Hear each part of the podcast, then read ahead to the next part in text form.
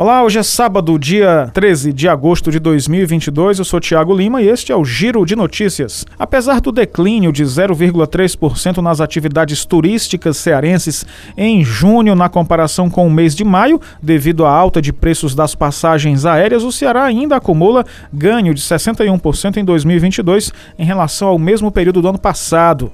De acordo com o IBGE, o impulso veio principalmente da receita de empresas que atuam nos ramos de restaurantes, locação locação de veículos, hotéis, rodoviário, coletivo de passageiros, serviços de buffet e transporte aéreo.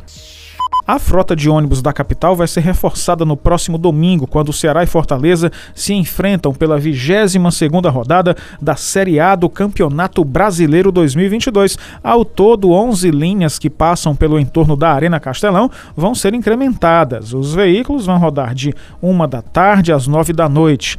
A ação faz parte da operação especial preparada pela AMC e pela Etufor.